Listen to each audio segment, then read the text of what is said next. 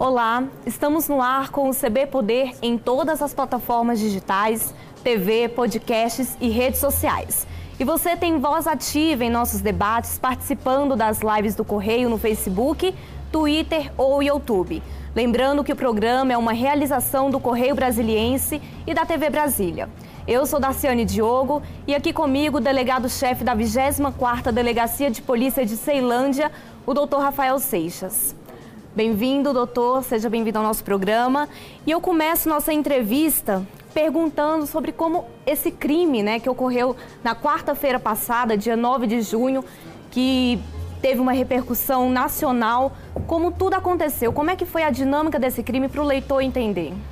Primeiramente, boa tarde.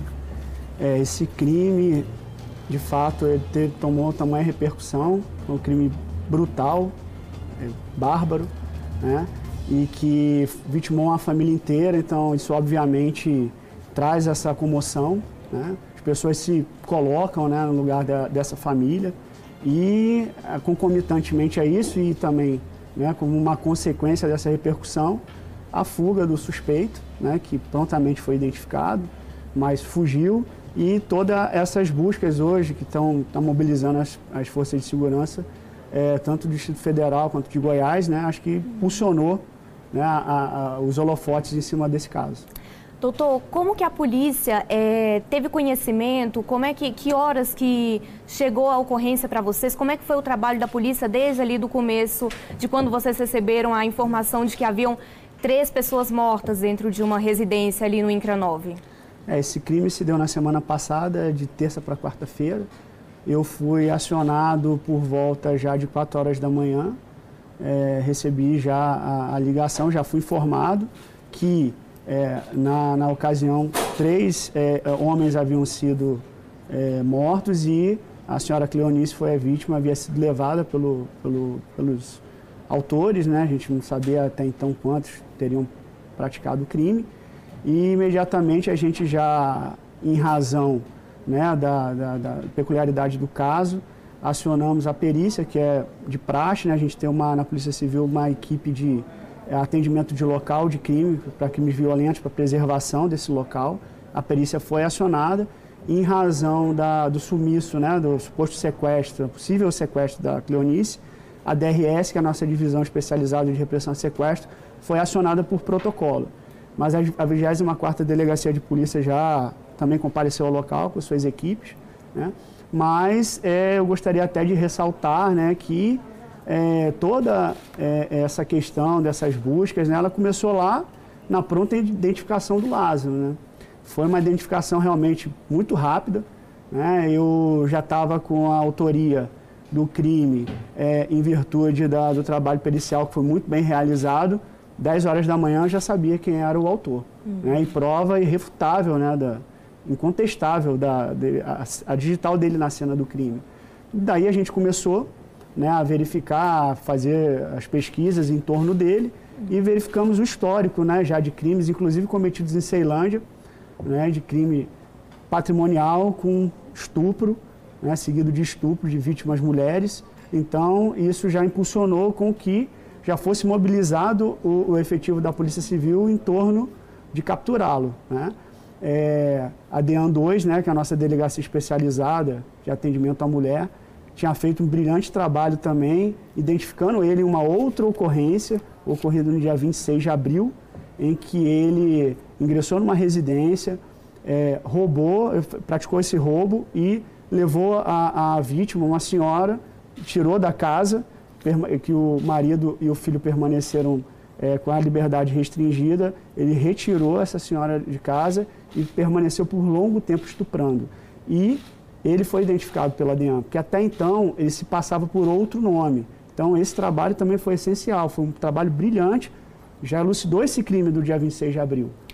Entendi. Doutor, esse assassinato da família Vidal, ele é investigado como homicídio, como latrocínio. É, como é que a polícia trabalha? Lázaro, ele teria entrado na residência para roubar, mas ele levou alguma coisa? Quais são as informações que o senhor tem sobre isso? Sim, é, o que eu posso te dizer é que a gente é, não concluiu o inquérito ainda.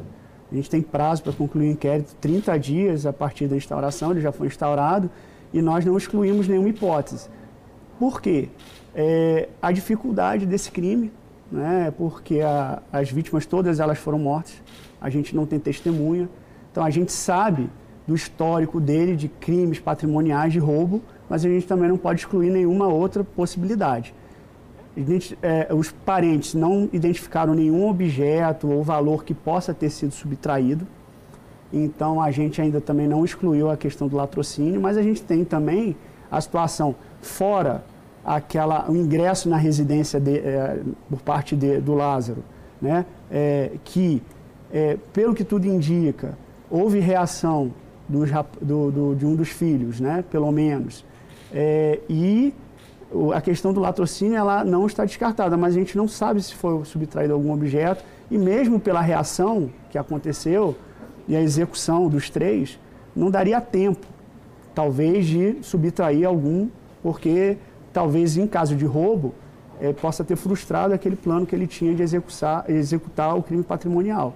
Então a gente trabalha com isso, trabalha com a situação do homicídio, né, porque a Cleonice efetivamente Fora o contexto hipotético do crime patrimonial, a gente tem a Cleonice sendo levada e executada. Uhum. Isso a gente sabe. Agora, a questão, ela foi vítima de estupro? Ainda não se sabe. Há indícios. Uhum. Mas é, aí seria também o crime de estupro seguido de morte. Então a gente ainda precisa, para concluir o inquérito e fechar o indiciamento dele, dessas provas periciais, todas as provas que a gente puder angariar e trazer para o inquérito, elas vão ser relevantes no sentido da gente definir, inclusive, a, a tipificação. Doutor, de quarta-feira ali até sábado, a polícia estava em buscas intensas pelo corpo de Cle... por Cleonice, né? Não sabia se ela estava, estava viva ou estava morta. No sábado, vocês tiveram aí a notícia de que o corpo foi encontrado. É, quem encontrou o corpo, como que o corpo de Cleonice estava, onde estava, a, quantos metros ali da casa onde ela teria sido sequestrada? Sim, é, esse o, o, corpo foi encontrado por familiares, né, numa região próxima ali do chamado Córrego das Corujas. Eu particularmente é, participei das buscas dele até a, a, saída dele do Distrito Federal até é, Águas Lindas e Cocalzinho. Participei ainda por dois dias, né, né depois naturalmente é, a gente trabalhou em cooperação com a Polícia, Civil, a Polícia Civil de Goiás, Polícia Militar do DF, Polícia Militar de Goiás. Naturalmente, né, como ele se fixou lá, é, eles assumiram né, a coordenação, digamos assim, embora haja uma cooperação até hoje, né, e a cooperação ela é muito saudável para todos, acredito, que o objetivo é comum. Eu, particularmente, até o momento em que ele se encontrava aqui no Distrito Federal, eu alimentava a esperança de que realmente ela pudesse estar viva ainda, pelo fato de ele, é, estando no Distrito Federal, pudesse estar com ela em, em cárcere ainda aqui, mais alimentando, provendo né, uma subsistência que fosse mínima. Mas a partir do momento que ele se encaminhou para Goiás, realmente a, a impressão que eu tive é que aquela expectativa ela se, ela diminuiu. Né? Então, é, foi encontrado nesse córrego né, é, informações mais detalhadas é, em relação, isso tudo vai constar do laudo pericial, então eu prefiro, para dar essa informação mais precisa, ter o laudo. Eu tenho algumas informações em relativo às perícias, porque eu fiz contato tanto com o perito criminal que fez o local, tanto o perito médico legista que examinou o corpo dela, então eu tenho informações mais preliminares. Essas informações, obviamente, vão passar por discussões entre os peritos, pode haver uma ou outra mudança, mas informações mais precisas assim eu vou ter que aguardar o laudo. Eu acho bom a gente ressaltar aqui, doutor, que esse não teria sido o primeiro crime, o senhor falou anteriormente, é, de, de outros crimes que Lázaro cometeu. Então, nós temos a primeira ocorrência dele de 2009, nós do Correio Brasiliense tivemos acesso é, a, essa, a, essa ocorrência com detalhes. É, em 2009, ele teria cometido um roubo seguido de estupro aos 21 anos. Qual que foi, pode detalhar para a gente como é que foi essa primeira ocorrência dele? É, eu não participei dessa, dessa investigação, mas li a ocorrência, né, até para saber como ele agiu na ocasião e ter um parâmetro de como ele agiu né, em relação ao caso que a minha delegacia está tá investigando. Então, efetivamente, ele praticou esse crime em 2009 em companhia do irmão e eles ingressaram num pesque pague no próprio córrego, às margens do córrego da Coruja. Então, ele, ele fez, eles entraram no, no pesque pague, eh, renderam os presentes levaram uma, uma moça que lá se encontrava, levaram para próximo do no córrego mesmo, mas em outro local, e permaneceu estuprando ela por um bom tempo. Então, é como eu falo, né? Teve esse crime de 2009, agora, em 2021, no dia 26 de abril, mais um crime em Ceilândia também que ele cometeu, que a DEAN2 desvendou a autoria, é, indicando ele como, como autor, né? Então, ele tem esse histórico desses dos que cometeu aqui no Distrito Federal e que ele foi identificado. Uhum. Que ele pode, inclusive, ter cometido em outras unidades da federação por onde ele tenha passado. Não se exclui. Entendi. É, agora, doutor, é importante a gente. Quem é Lázaro, né? Ele, ele teria passado, ele morou em Ceilândia, os familiares dele moram ali na região de Girassol, né? Ali naquela região de Goiás. Ele teria passado por Ceilândia? Quais são os rastros que ele deixou aqui no Distrito Federal? É, já no próprio dia do crime, é, eu já fui para a delegacia e com a minha equipe a gente começou a fazer buscas para tentar prendê-lo ainda em Ceilândia. E eu tive a oportunidade de ir em várias residências que ele morou. E, inclusive, lá em uma das residências, que era a residência atual que ele estava morando, é, a gente conseguiu apreender lá munições. Eu aprendi munições lá de, de arma de fogo. A casa já estava vazia. Mas o que eu verifiquei que ele, de dois em dois meses, ele trocava de residência. Trocava de residência, sempre próximas às residências e ele se mudava e quem fazia a mudança dele era a atual companheira dele. Então, assim, ele não fixava a residência por muito tempo, justamente porque ele estava com mandado de prisão em aberto uhum. e se apresentava com outro nome. Então, é, ele, teve, ele teve vida no Distrito Federal, ultimamente ele estava residindo, e teve na região de Águas Lindas, Cocalzinho. Então, é, tem parente lá, né, Águas Lindas, Águas, Águas Bonitas, então ele domina aquela região, tanto aquela região de Goiás quanto a região de Ceilândia, que acaba sendo praticamente a mesma, mesma configuração né, de, de terreno, de topologia, de mata. Então ele se especializou, na verdade, é, desenvolveu técnicas de sobrevivência no mato. O que eu consegui apurar, eu entrevistei alguns parentes dele, pessoas próximas a ele que ele, por essa condição dele de estar foragido, passava o dia no mato e à noite ele saía, ele ia em casa, ver a, a esposa, a filha. E quando ele praticava um crime que de maior relevância, aí ele que ele imaginava que a polícia pudesse ir atrás dele, ele permanecia o tempo que fosse no mato. Então, rotineiramente, ele mato todo dia e à noite ele saía. Quando não tinha um crime de repercussão, ele ficava no mato constantemente. Entendi, doutor. É, então, a polícia ela tem trabalhado com algumas técnicas, essa foi até uma pergunta que o telespectador mandou agora para a gente, com algumas técnicas, por ele estar dentro do mato, é, tem alguma dificuldade em capturá-lo? Qual, qual é a dificuldade ali da, da polícia nessa, nessa, nessa questão? A polícia tem trabalhado com alguma alguma técnica, algum treinamento, alguma coisa do tipo? Olha, eu vou, vou não vou poder entrar no mérito dessa questão, porque a, as buscas elas estão sendo conduzidas né, pelas forças de segurança de Goiás, embora nós estejamos participando. O que eu posso afirmar, porque eu participei pelo menos dos dois primeiros dias de busca, aliás, dois primeiros dias de busca em Goiás e no Distrito Federal praticamente dois dias também, a gente ficou atrás dele. Então ele tem, ele tem técnicas, ele desenvolveu técnicas, ele é habilidoso, ele, ele, ele conseguiu desenvolver técnicas para permanecer no mato quanto tempo for. É, a dificuldade, então, né, deixando bem claro que eu estou falando da parte que eu conduzi. É, a dificuldade é extrema, realmente. É, vocês podem ter verificado, já circulou na, nas redes sociais um, um vídeo né, dele na troca de tiros lá e o pessoal da, os policiais tentando, é, primeiramente, salvaguardar as vítimas, né? Então você verifica que aquela situação naquele vídeo você não vê de onde vem os disparos. Então, acho que a dificuldade é essa, né? Um terreno, é um, um, um terreno que ele, que ele conhece muito bem. E eu tive a oportunidade de entrevistar um cunhado dele que me falou assim, doutor, é, é já em várias situações, porque ele já vem foragido há algum tempo. Ele falou, ele se esconde no mato, doutor, ele, ele vê o policial passando do lado dele, ele vê os helicópteros, ele vê tudo e vocês não conseguem pegá-lo. Então, esse tempo, é, a, além da condição dele de ter sido criado no mato, a condição dele de foragido, é de, já fez isso na Bahia, né, já fez isso em Goiás, em, em outra oportunidade, ele desenvolveu essa expertise.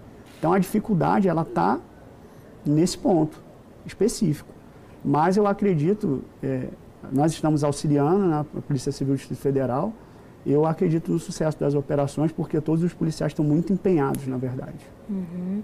É, doutor, caso ele seja né, capturado, ele deve vir aqui para para o complexo penitenciário da Papuda? Ele deve ficar em Goiás? Como que está sendo essa negociação?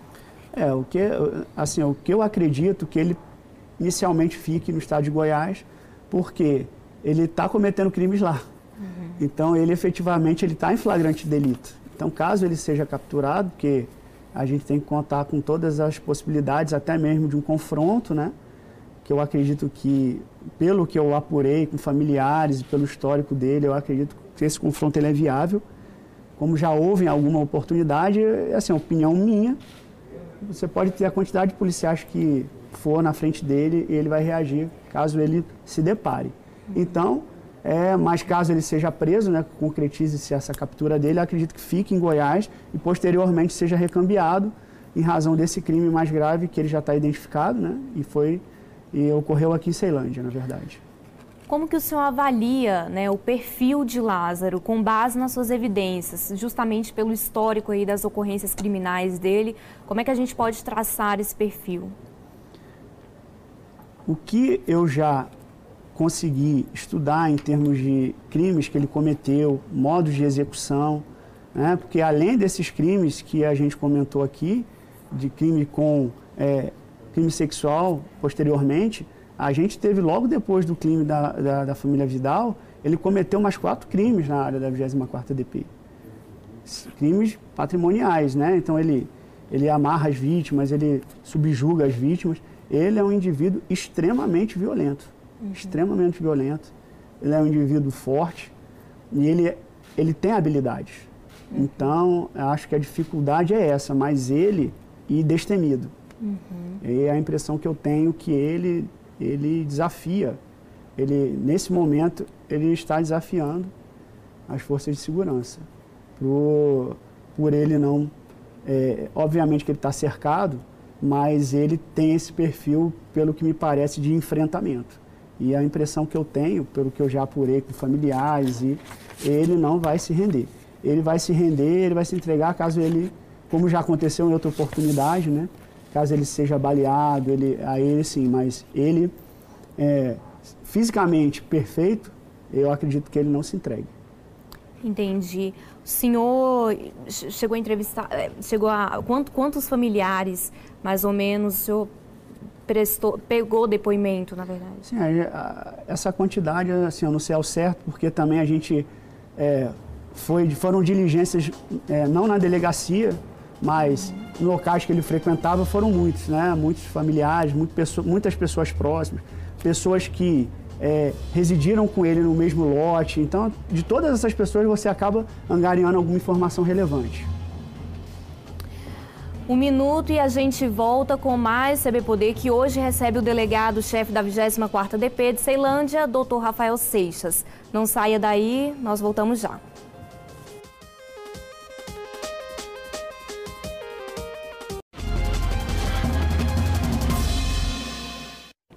A gente volta com o segundo bloco do CB Poder, que hoje recebe o delegado-chefe da 24ª Delegacia de Polícia de Ceilândia, Dr. Rafael Seixas. Nós estamos aqui falando sobre o caso Lázaro, que está repercutindo é, em todo o Brasil. E, doutor, é, no, no bloco anterior nós comentamos aqui que ele provavelmente deve permanecer em Goiás caso seja capturado. Queria falar com o senhor sobre essa oitiva dele, a primeira oitiva, se ele for preso, que que isso vai, por que que isso vai ser importante?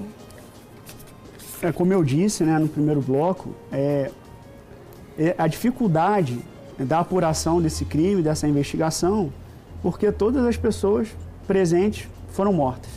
Não há testemunhas. Nós não temos é, câmera de vídeo que pudesse registrar qualquer fato digno que pudesse ser interessante, interessante para a investigação. Então, é, a partir desse momento, é, a oitiva dele ela é essencial para nós esclarecermos alguns pontos que ainda são pendências dentro da investigação. E, no caso, a Cleonice, até quando estava viva, né, caso fosse é, encontrada com vida, seria a pessoa que poderia esclarecer muita coisa, mas agora nós só temos, só temos ele. Caso ele resolva né, falar, porque tem direito de permanecer calado, e também fale a verdade sobre os fatos. Então, nós, caso, ele, caso é, é, tenhamos a oportunidade de tê-lo em interrogatório, temos que confrontá-lo em razão de, em, em, com todos os elementos que estão no inquérito policial. É, porque a oitiva dele não pode ser solta, então tem que ser conduzida de acordo com o que também nós apuramos e as nossas dúvidas, visando esses esclarecimentos. Uhum. Certo, doutor, nós já estamos, entramos no décimo dia de buscas, buscas é, incansáveis aí das, das forças de segurança que trabalham em conjunto. É, o senhor acha que Lázaro ele possa estar cansado? É, a gente sabe que o senhor está ali, não pode responder por essa questão das buscas, mas na sua, na sua avaliação, ele pode estar cansado ali? Isso pode contribuir para que ele se entregue? É, como, como eu disse, né? É, talvez é, é, achar não seja um termo mais adequado, mas obviamente que é, o cerco está fechado, né? as forças estão se empenhando e ele vai ter esse desgaste físico, isso é natural, porque está região de mata, né? E a todo instante ele é incomodado. Então, eu acredito que é, não vai ser um fator para que ele se entregue, assim, na minha opinião, pelo que eu apurei com familiares e do histórico dele de fugas anteriores, o que pode ser que faça com que ele se entregue seja ele ser atingido, ele estar ferido, mas o fato dele estar cansado, eu acredito que ele não se entregue por esse fato somente. Não acredito nisso. Eu acho importante a gente voltar aqui e ressaltar que esse crime que aconteceu na, na semana passada, na quarta-feira, que vitimou aí quatro pessoas da mesma família, não foi o primeiro crime cometido por Lázaro. Ele tem uma extensa ficha criminal, é isso, né, doutor? Isso. Tem esses crimes, como eu, eu te falei, dos crimes patrimoniais seguidos do crime de violência sexual, né? Mas a gente também teve outros crimes de roubo também. Inclusive, no mesmo dia que ele praticou esse crime contra a família Vidal, ele praticou outro roubo. No dia seguinte, mais dois roubos Inclusive, o, o roubo, o segundo roubo foi que ele, ele subtraiu o veículo, Fiat Palio, que ele, ele utilizou na fuga para Águas Lindas, né? Entre Águas Lindas e Cocalzinho, o veículo foi abandonado, foi queimado. Então, assim, é, o histórico dele é de roubar. Ele é um, um criminoso que pratica crimes patrimoniais. Então, isso daí a gente já está constatado, né? É, apareceram né, a partir do momento em que foi desvendada a autoria em relação ao caso da família Vidal, nós identificamos outras ocorrências que nós já estávamos trabalhando e que essa análise ela foi feita e na investigação funciona assim, você toma aquele, aquele parâmetro para ocorrências é, é, pretéritas, você encaixa ali, ó, talvez pelo modo de execução seja ele o autor, e já no mesmo dia do crime que ele foi identificado, é, o crime anterior, um crime do dia 17 de maio, as, as pessoas, as vítimas foram chamadas na delegacia e reconheceram ele. Inclusive, essa chácara que foi roubada no dia 17 é uma chácara de parentes da família Vidal também. Então, é, a gente tem essa, essa questão ali territorial, onde ele estava atuando. É, os crimes foram sempre próximos ali no INCRA 9, né? Então, esse parâmetro né, é sempre importante na investigação. A gente tem que que ressaltar isso, né? A, a ocorrência é analisada de acordo com o que a gente consegue identificar de autoria posteriormente. Doutor, quando ele furtou esse palio é, lá em Ceilândia, ele incendiou o veículo, abandonou na BR-070 ali. Sim. Ele teria contado com um, a ajuda de um comparsa? Nós ouvimos essa, é, chegou para a gente essa informação. Ele teria contado com a ajuda de um comparsa que teria buscado ele ali na, na BR? É, isso é, eu não posso te falar nesse momento, mas a gente não exclui nenhuma possibilidade, né? Uhum. Porque é, você tem que, a gente tem que entender que é um é, pode, ter, pode haver esse apoio pela logística da fuga dele, né? porque ele passou, inclusive, por barreiras policiais e tudo, então, inclusive, a gente não exclui essa possibilidade, mas nesse momento eu não posso também afirmar. Uhum. Então a polícia ela acredita, ela, ela acredita que tem outras pessoas envolvidas nesses crimes ou, ou ele está agindo sozinho? É, as ocorrências que a gente identificou, ele a princípio agiu sozinho. Só que, como eu te disse, o inquérito ele não está concluído ainda e a gente não exclui nenhuma possibilidade. Né? Então, nada até o momento está definido. O que a gente tem definido é que é, o, o Lázaro ele foi o autor. Pelo menos isso está bem claro, tanto pela prova técnica que foi colhida e, como eu disse, ela é irrefutável nesse sentido, né? e inclusive no dia posterior, né, num dos crimes que ele cometeu, ele é, ele é, confessou isso indiretamente para uma das vítimas que relatou isso na delegacia. Né? Ele confessou realmente a prática do crime, né? ele disse que, a, que houve as execuções porque houve reação das vítimas. Então, esses são elementos importantes foram trazidos também para esse inquérito. Entendi. Doutor, tem uma pergunta do telespectador Guilherme que pergunta aí aos policiais qual que é a orientação para a população é, principalmente aos moradores ali daquela região de Goiás. É, as pessoas estão com medo, né? As pessoas, enfim, o que, que elas devem fazer neste momento? É. Como eu, eu, eu, disse, né? Eu acho que com as forças de segurança de Goiás, é, eu acho que são ótimas forças. Eu acho que a, a, questão dessas buscas e dessas ações estão sendo bem conduzidas. Eu tive a oportunidade de participar e eu acredito que não seja a pessoa mais aconselhável para aconselhável para dar esse tipo de orientação, até porque é, é, ele mora lá em Goiás, mas eu acredito que ele deva buscar essa informação com os próprios agentes de segurança de lá. Será bem orientado. Uhum. Certo. E então as buscas continuam, né, doutor? Os policiais civis do Distrito Federal, você sabe me dizer mais ou menos quantos policiais civis aqui do DF estão participando, atuando nas buscas? Eu não sei o número ao certo mas nós estamos, né, nós temos esse compromisso, é um compromisso é, pela população, o bem comum de capturá-lo, de prendê-lo.